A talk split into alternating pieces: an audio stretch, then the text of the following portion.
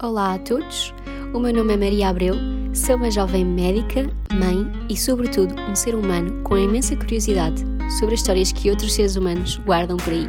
Hoje falamos com a Joana dos Santos Alves, uma jovem mãe, professora de yoga para bebés e doula em formação, contando-nos tudo sobre os benefícios do yoga para toda a família e um pouco da sua história no mundo da maternidade. Até já! Olá, Joana, bem-vinda! Olá! Eh, muito obrigada por teres aceito vir aqui ao podcast. Estou muito contente por poder conversar um bocadinho contigo e descobrir um bocadinho mais a tua história. Eh, tenho vindo a acompanhar o teu Instagram, mas fiquei muito curiosa por saber um pouco mais. E, e portanto, queria começar por te pedir para te apresentares um bocadinho. Obrigada eu pelo, pelo convite.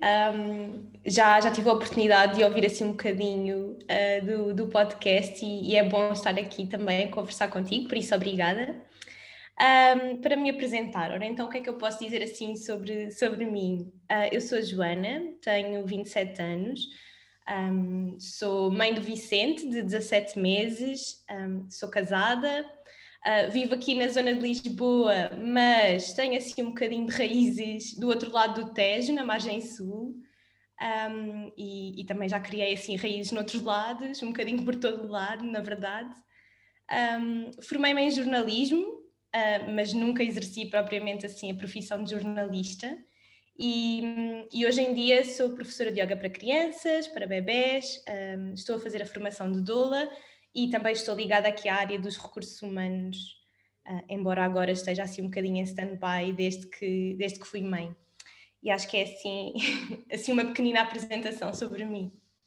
Eh, na verdade, tens imensas, imensas valências e vamos tocar aqui um bocadinho na conversa, assim, em, em, vários, em vários pontos delas, que, dos que já tocaste. Um, mas para começar, gostava de começar por, por o início da tua história, se calhar não é o início, é só uma parte, mas é, gostava de falar sobre a tua experiência a viver fora de Portugal, tal como eu também vivi lá fora e voltei, e por isso fico sempre com curiosidade para saber a história de, de outras pessoas que tomaram a decisão de ir e depois de voltar. Sim, então eu vivi em Londres uh, dois anos, embora estes dois anos tenham, tinham sido assim uma vida inteira, não é? Acontece uma vida inteira quando vivemos fora do país. Um, eu, eu sabia que queria viver em Londres, ou pelo menos ter uma experiência internacional há, há muito tempo. Um, sabia que queria estar exposta a, a, outras realidades, a outras culturas, sempre foi algo que me despertou muito interesse.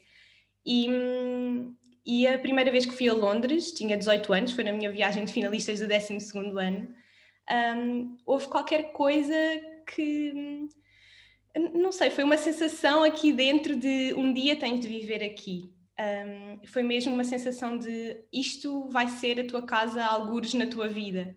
E a verdade é que uns anos mais tarde, depois quando, quando tinha 21 anos, uh, terminei a faculdade e, e decidi mudar-me então uh, para Londres. Um, foi assim foi assim um bocadinho sentir o instinto, não houve propriamente nenhuma razão que me tivesse levado a Londres, senão, senão esse instinto, na verdade. Um, mas, mas lá está, tudo partiu desta vontade de ter uma experiência internacional, de estar exposta a outras culturas, um, de, de, estar exposta a um ambiente internacional.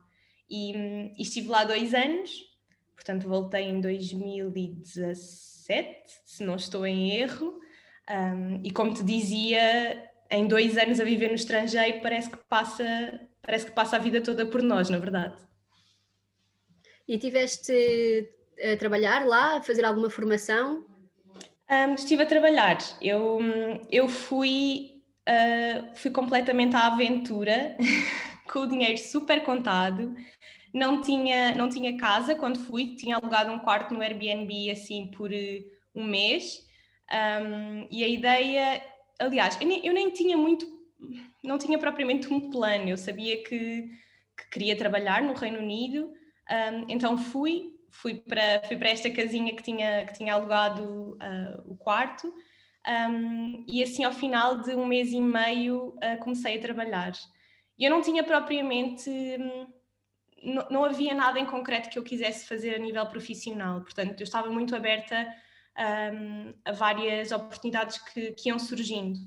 Um, e, e, a verdade é que o, o, meu, o meu foco era mesmo uh, viver lá, experienciar a cultura, experienciar a vivência noutro país e não tanto propriamente ir em busca de uma carreira ou de, ou de algo mais focado a nível profissional.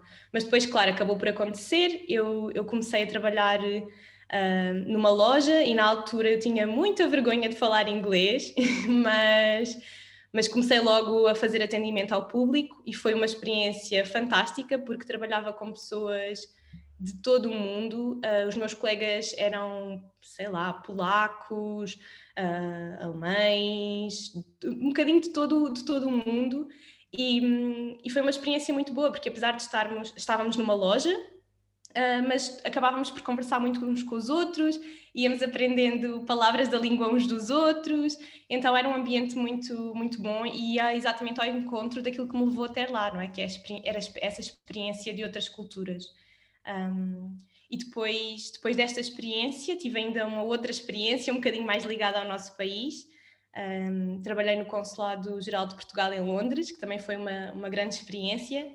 Um, e aqui sim, um bocadinho mais ligada à, à comunidade de portugueses no Reino Unido, e, e, também foi muito interessante. E o que é que te fez depois voltar? Olha, uh, o que me fez voltar, e eu sinto, sinto assim que. A história ficou um bocadinho incompleta, uh, porque um, na altura, uh, quando eu trabalhava no consulado, como, como tu dizia, um, infelizmente perdi um colega uh, que trabalhava também, que também comigo, dividia a secretária comigo, e, um, e a nível emocional a perda deste colega foi muito intensa para mim, porque foi super de repente.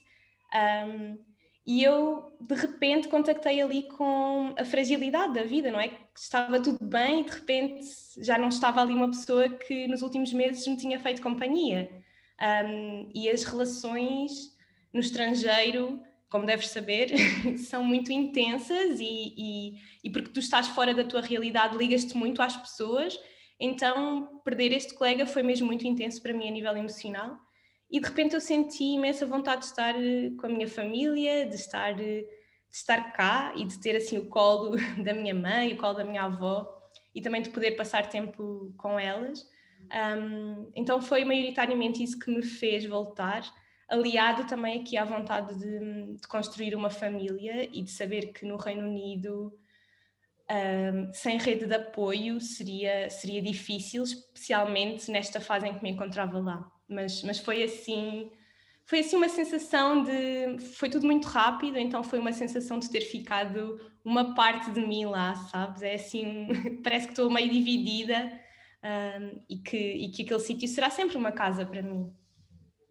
Compreendo 100% não passei obviamente por essa situação que, que descreves mas compreendo o que o que dizes de ter estar dividido um bocadinho entre dois países Sim. E essa necessidade também de, de, às vezes voltarmos às raízes, eu também sinto que foi um bocadinho por isso que, que voltei, aliado, lá está, ao desejo de, de criar uma família e sentir que, que, em Portugal, que era a minha experiência familiar, uh, o que eu considerava e ligava à minha infância, para mim era onde fazia sentido também dar uma infância a outras crianças. Se bem que neste Sim. momento, não sei se também pensas isso, um, também me vejo a ir com as crianças para outro sítio. É estranho, porque uma pessoa fica mesmo dividida, é mesmo estranho. E depois, quando regressaste, como é que foi iniciar a tua vida de novo em Portugal? Foi fácil essa adaptação? Foi só regressar a casa? Porque eu sei que às vezes fica um bocadinho aquela sensação que também já não pertencemos tão bem, as pessoas estão um bocadinho Sim. diferentes, a cidade está um bocadinho diferente. Sim, foi exatamente isso. Eu, eu cheguei e de repente uh, estava tudo diferente. Ou se calhar eu é que estava diferente, não é? Eu já não era a mesma Joana que com 21 anos saiu de Portugal, não é? Apesar de só terem passado dois anos e disso parecer muito pouco tempo, a verdade é que eu. Um, a verdade é que eu era uma pessoa completamente diferente, que já tinha passado por uma data de outras experiências e já tinha estado em contato com uma data de outras pessoas e, e, e já tinha, no fundo, evoluído e crescido e ganho responsabilidades e, e tudo isso. Então voltar foi assim um bocadinho, foi um choque um bocadinho grande. Um, na altura uh, mesmo a nível laboral, apesar de as coisas em Portugal estarem a melhorar consideravelmente, uh, não foi não foi propriamente fácil encarar o mercado de trabalho em, em, em, Portugal, porque é tudo um bocadinho mais lento do que no Reino, no Reino Unido, há muito menos oportunidades de mudança e de crescimento, um, ou pelo menos eu senti isso naquela altura, um, para além da questão monetária, não é? Porque, enfim, o salário no Reino Unido é muito mais elevado que o salário em Portugal. Mas, mas depois, noutros, noutros aspectos, foi ótimo, não é? Foi, foi bom estar de regresso a casa, foi bom reencontrar a minha família, foi bom também sentir que, que estava mais, mais próxima da minha família, porque uh, as, saudades, as saudades eram muitas, não é? Então, certas questões que se calhar nós tínhamos uns com os outros na, antes, antes de eu ter ido, parece que quase desapareceram quando, quando regressei. Então, então, nesse aspecto foi muito positivo. E olha, como é que chegaste ao yoga para crianças, que é como eu te conheci? Sim, um, foi, foi antes de ir para Londres. Eu, eu já praticava yoga um, desde o início da faculdade. Comecei a praticar yoga porque precisava aqui de alguma atividade um bocadinho mais relaxante para, para relaxar do, do, do, do ritmo das aulas e eu na, na, altura na faculdade também estava envolvida em muitos projetos, então, então sentia mesmo necessidade de ter aqui alguma atividade que me fizesse parar e, e esticar o corpo, alongar e vir assim um bocadinho mais para o momento presente. Então para além de já estar, de praticar yoga e de ser algo com, com, com, que eu me identificava e algo que eu estava a desenvolver muito na minha vida e a aprofundar muito, um, eu sempre tive uma vontade muito grande de ser mãe. E, e, a verdade é que sabia que sabia que quando fosse mãe queria ser a melhor mãe possível para os meus filhos. Então, quando vi o, o curso de yoga para crianças, uh, que apareceu assim como por magia no Facebook, um, eu pensei, uau, é mesmo isto? Então posso aliar algo que eu gosto muito, que é o yoga, a algo que eu quero aprender e desenvolver, que é este aspecto mais, mais educativo e começar a preparar-me aqui para, para ser mãe, não é? Então, um, então foi mais ou menos assim que foi aliando estas duas vontades de aprofundar o estudo do yoga, mas também esta minha vontade de, de aprender um bocadinho mais sobre, sobre o mundo da educação infantil e o mundo das crianças, no fundo, foi o que me foi o que me levou a, a fazer o curso.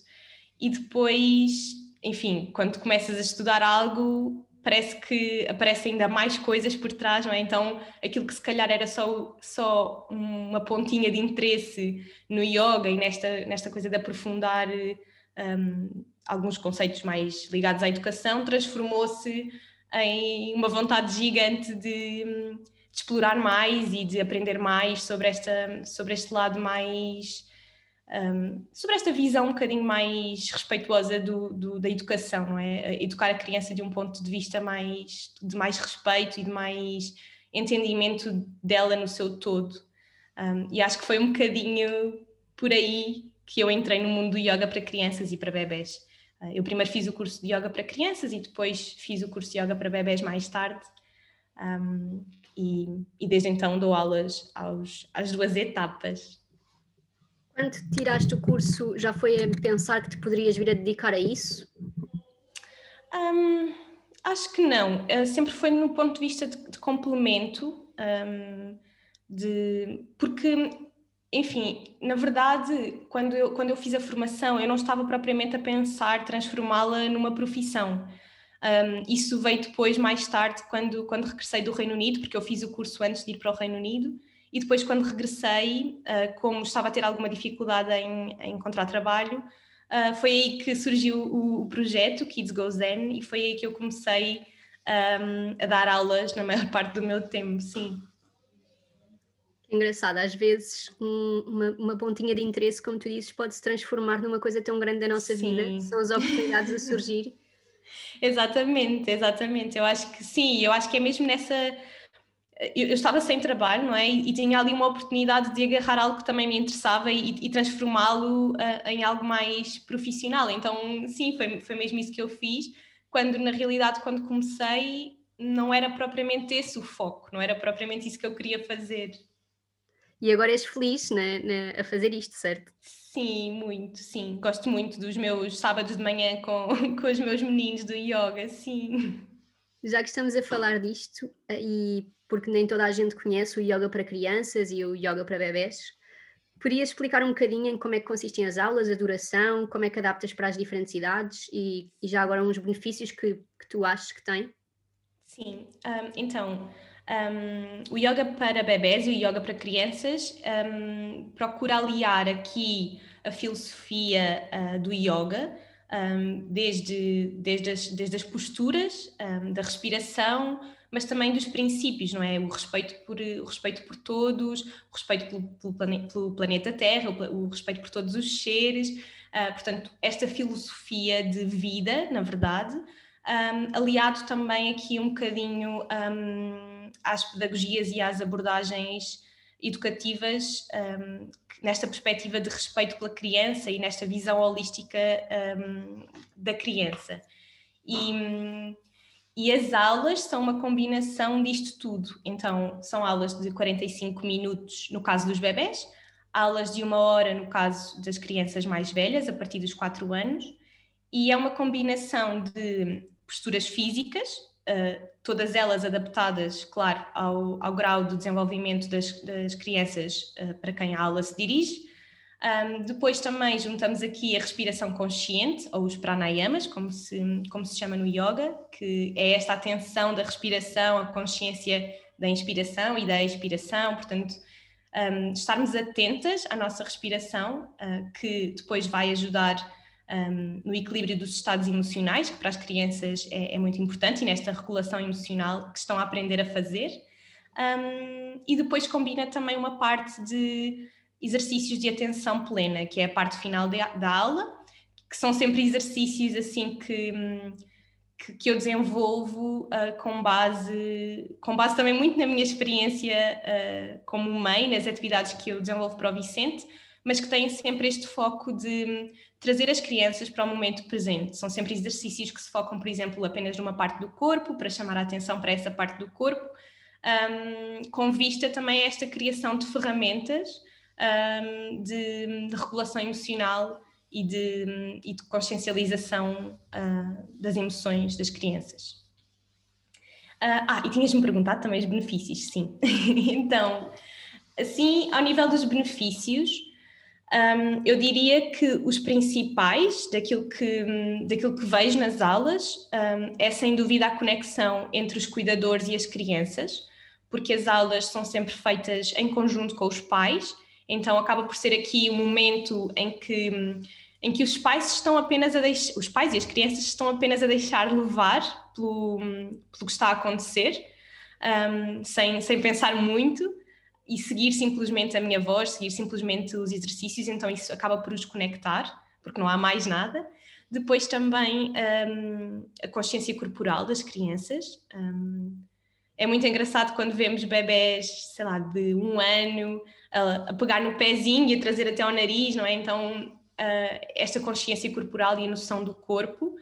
Um, e depois também a consciência da respiração, um, neste sentido de regulação emocional, um, de, levar as crianças a, a, conseguir controlar a respiração em momentos em que se calhar estão mais ansiosas ou mais zangadas, por exemplo.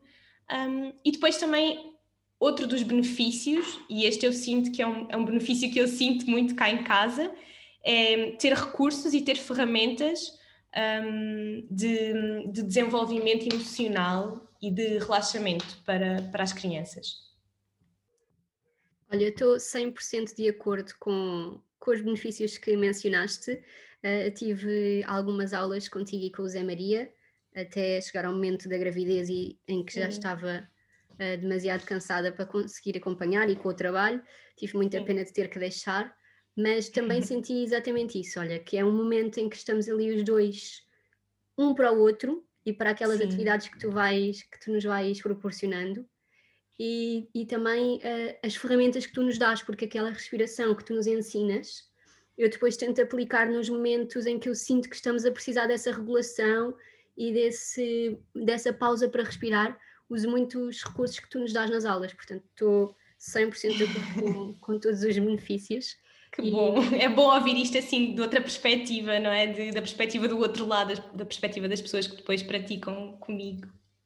Sim, e eu infelizmente não consegui ser muito assídua e gostava, de, gostava agora de voltar a, a conseguir mais vezes, ir mais vezes com ele, porque acho que, que, realmente há imensos benefícios. E mesmo, como tu dizes, nós trazemos os benefícios do yoga para o nosso dia a dia, não é só aquele momento em que estamos lá, é quase como se tu na aula de yoga nos estivesse a ensinar mesmo ferramentas, tanto para o, para o pai e para a mãe, como para o bebê, Sim. se ensinarem a regular mutuamente, porque é, uma, é um jogo em conjunto. Sim, sim, o, o, objetivo é mesmo esse, não é? é que tudo começa na aula de yoga, não é? Mas depois o objetivo é que vocês levem um, os exercícios para casa e para, para, os vossos contextos familiares, é mesmo, é mesmo esse o objetivo, sim.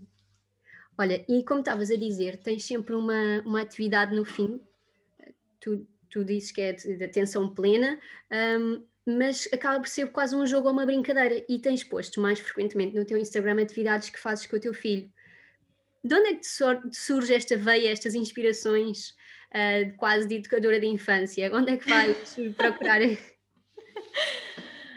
um, olha, um, depende de, de, muitos sítios, na verdade. Um, eu acho que hum, mais do que planear atividades, isto parte muito da minha procura por, lá está, pelas tais ferramentas para usar eh, com o Vicente cá em casa e depois estendê-las também às aulas de yoga acaba por ser mútuo, não é? Eu trago muito daquilo que aprendi e que aprendo continuamente no yoga para casa e também levo muita coisa de casa para as aulas de yoga. Um, mas, mas eu tiro inspiração um bocadinho de, de todo o lado.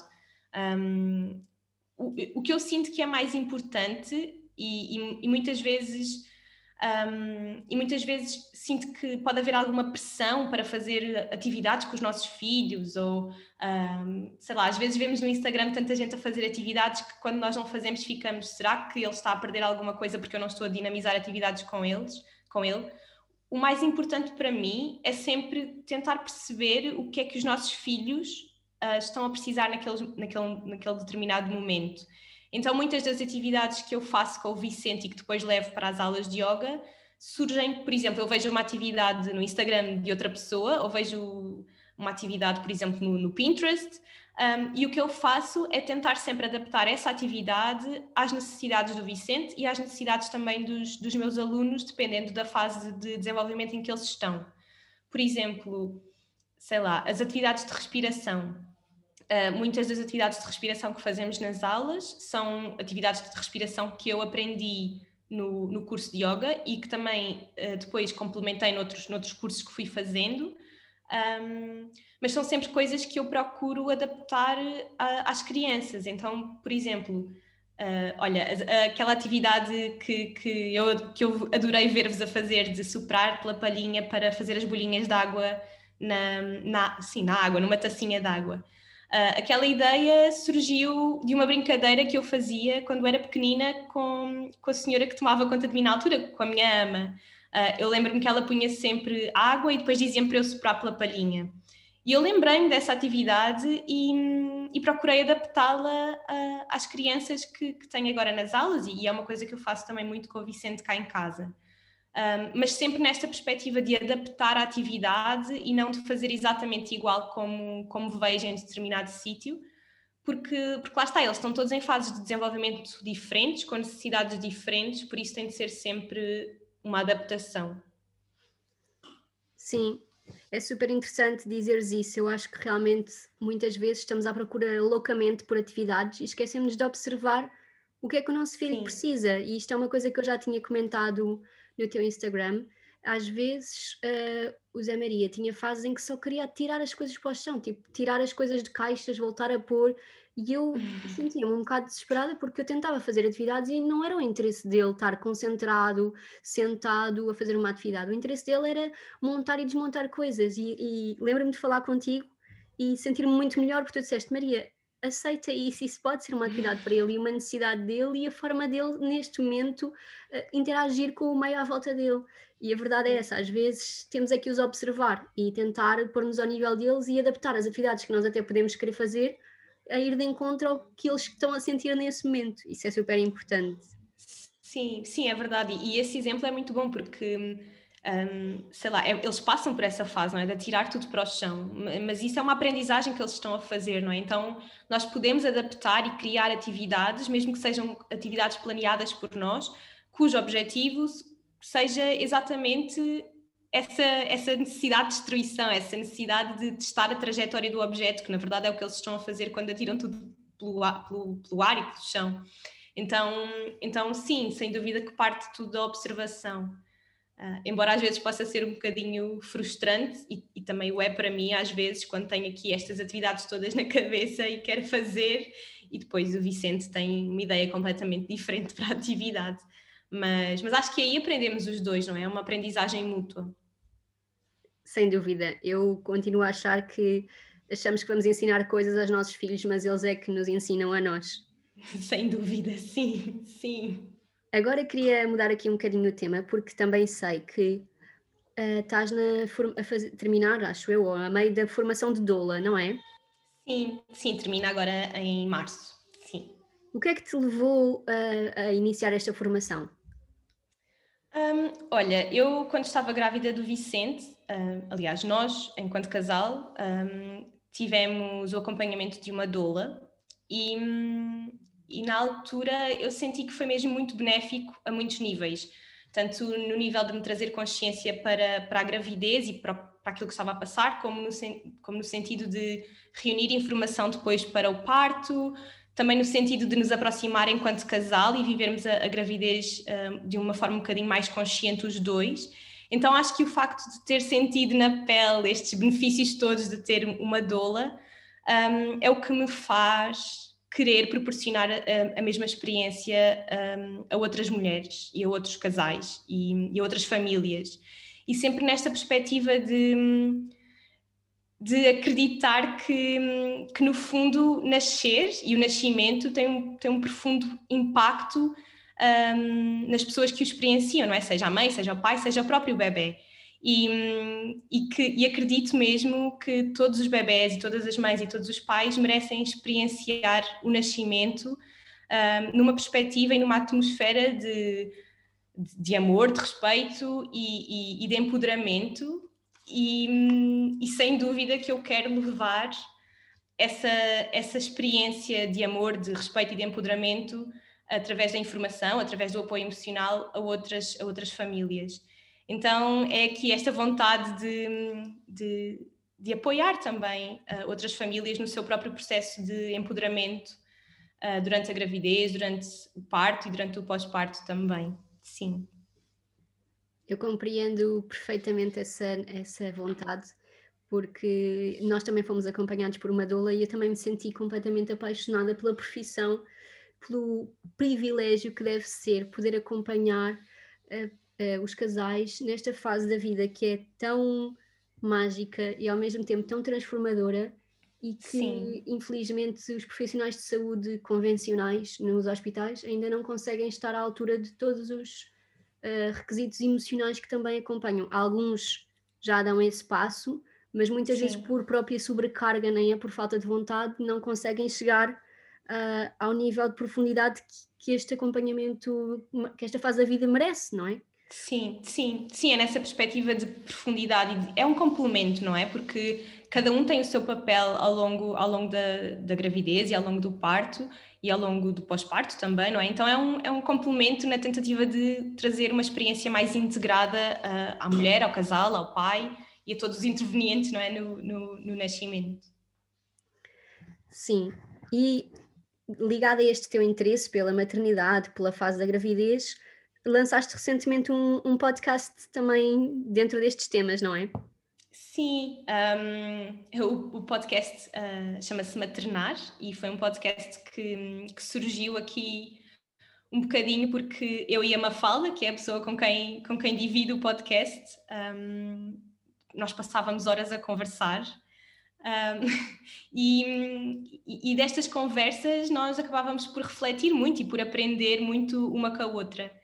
Um, e então, destas reflexões que fomos fazendo e destas aprendizagens que fomos tendo também uma, uma com a outra, não é? Uh, nós pensámos, então, e por, por que não levar uh, esta conversa e por que não levar estas reflexões um, para, para o público, não é? Para, para quem nos quiser, quiser ouvir, também numa, numa perspectiva de poder fazer as pessoas refletir sobre as suas próprias experiências, que não têm de ser necessariamente iguais às nossas e que não têm de ser exatamente, ou seja, não, não têm de um, levar como certo ou como única perspectiva aquilo que nós estamos a dizer, mas, mas questionar e fazer perguntas e trazer, trazer reflexão também um, a quem nos ouve. E é um bocadinho e é um bocadinho nessa perspectiva que surgiu o, o podcast, sim. E falam sobre temas de maternidade, incluem também temas sobre esta fase da gravidez? Uh, sim, nós, nós agora na, na, primeira temporada decidimos falar um bocadinho sobre uh, a, a, história de como é que os nossos bebés chegaram até nós. Então, os temas têm andado aqui muito à volta um, da, da experiência de pré-conceição de cada uma, da experiência de gravidez, Vamos falar também das nossas histórias de parto, um, das nossas histórias de pós-parto e um bocadinho também sobre a nossa visão da parentalidade. Então acho que este é assim, é assim um resumo da primeira temporada. E, e depois na, na, segunda temporada nós queremos começar a trazer outros temas um bocadinho mais direcionados para a educação propriamente dita e para a nossa visão da parentalidade, aqui com a ajuda talvez de, de alguns, de alguns profissionais. Um, e queríamos começar a trazer assim um, um bocadinho mais de conversa e abrir um bocadinho mais de conversa um, da conversa a outras pessoas. E, e, acho que se calhar posso fazer aqui um spoiler para os, para os próximos episódios, um, porque uma, uma das nossas vontades para, para os próximos tempos é, é, começar também a ter assim uma, uma mini rubrica em que falamos com outras mulheres e com outras famílias um, dos mais variados contextos e dos mais variados uh, backgrounds, com as mais variadas histórias, um, para também trazer aqui outras perspectivas de parentalidade um, a quem nos ouve. Então essa é assim, fica já aqui, fica já aqui o, o spoiler feito para os próximos episódios. Boa, boa. Eu estou ansiosa por continuar a ouvir. Eu gosto sempre de ler o que escreves no Instagram e estou de acordo contigo. Acho que ter pausas e momentos para refletir é muito importante e às vezes estamos só a consumir conteúdo e não, não estamos a parar para pensar se nos faz sentido, o que é que nos faz sentido Sim. e questionar-nos a nós próprios no nosso, no, nosso faz, no nosso fazer, nos nossos hábitos, no nosso dia a dia. E é Sim. super importante ter conversas destas em que também nos abram a, a mente a novas opções. Sim, sim, sem dúvida, concordo absolutamente. Olha, estamos quase a chegar ao fim da nossa conversa. Queria te perguntar aqui umas questõezinhas que são mais leves, que não têm nada a ver com a comunidade. A primeira pergunta é: qual é a próxima cidade que gostarias de visitar assim que acabasse o Covid? Uau! Uh, olha, queria muito voltar a Londres e levar o Vicente a Londres para conhecer assim um bocadinho uh, dos sítios onde, onde eu e o pai vivemos e, e, e por onde passamos. Era assim onde, onde pegavas e pegavas num Sim. avião e, e ias. Sim, até porque já temos os bilhetes comprados, então. A sério? Sim, comprámos os bilhetes para viajar em março passado, mas pronto, depois começou o confinamento e não fomos a lado nenhum, e então, pronto, temos os bilhetes em stand-by. Pronto, pode ser que durante este ano uh, isto já esteja mais calmo e já consigam ir. Eu também tenho uma viagem pendente a Londres para visitar a minha irmã, que está prometida para aí há dois anos e não, não tenho conseguido ir entre o Zé Maria e, e, a, e o Covid, não, eu não consegui ir Sim. e estou mesmo à espera de, de poder eh, cumprir esta promessa. Sim. A próxima pergunta é: qual é o teu livro infantil preferido? Um, é uma coleção que uh, nós temos dois livros cá em casa, é o Sou Humano e o Sou Yoga. Um, então é, é, a história de, de, meninos que praticam yoga e de meninos que vivem neste mundo e que têm, esta, têm uma perspectiva muito. Um, falam muito da união entre todas as pessoas, do amor por todas as pessoas, do respeito por nós e por toda a gente de, de, que vive connosco. Então são assim as minhas histórias favoritas. Nós também temos o Eu Sou Humano e eu adoro esse livro também. Sim, é tão lindo. Por último, qual é a pessoa da história da humanidade que tu gostarias de conversar, se pudesses? Olha, um, a Malala, aquela menina tão inspiradora que, que, tem uma visão tão, tão bonita sobre a educação das, das raparigas, não é? E sobre a educação no geral, acho que seria alguém que, ainda por cima, por ser mais nova do que eu e por já ter experienciado tanto na vida dela, um, acho que seria alguém com quem eu gostaria de conversar, sim. Olha, eu também li o livro da Malala, aliás, dois livros dela, o ano passado, e fiquei absolutamente fascinada, aprendi imenso, e graças a ela abri as portas a, a tentar procurar mais e saber mais sobre o mundo oriental, eu antes, tudo que era livros sobre aquela, aquela parte do globo, aquelas culturas, eu dizia, ah, eu não, não me consigo relacionar, não consigo identificar, não consigo ler livros com prazer, mesmo histórias e romances. Sim. Não conseguia identificar-me com os personagens, portanto não conseguia ler. E graças a ler os livros de Malala, comecei a ter muito mais interesse por, por aprender mais e por ler mais sobre, este, sobre aquela cultura. Sim, Incrível escolha. Sim. Sim, é verdade, e é um bocadinho, é um bocadinho assim que tudo começa, não é? Nós, nós lemos uma história de alguém e de repente abre-se, abre abrem-se as portas para uma nova realidade que nós até então não, não conhecíamos, não é? Sem dúvida, é por isso que eu gosto de trazer as histórias das pessoas por detrás do ecrã aqui para o, para o podcast e queria te agradecer imenso teres aceito perder aqui este bocadinho de tempo a conversar comigo ganhar, ganhar este bocadinho de tempo. Obrigada. Obrigada, Joana. Um beijinho. Obrigada, um beijinho.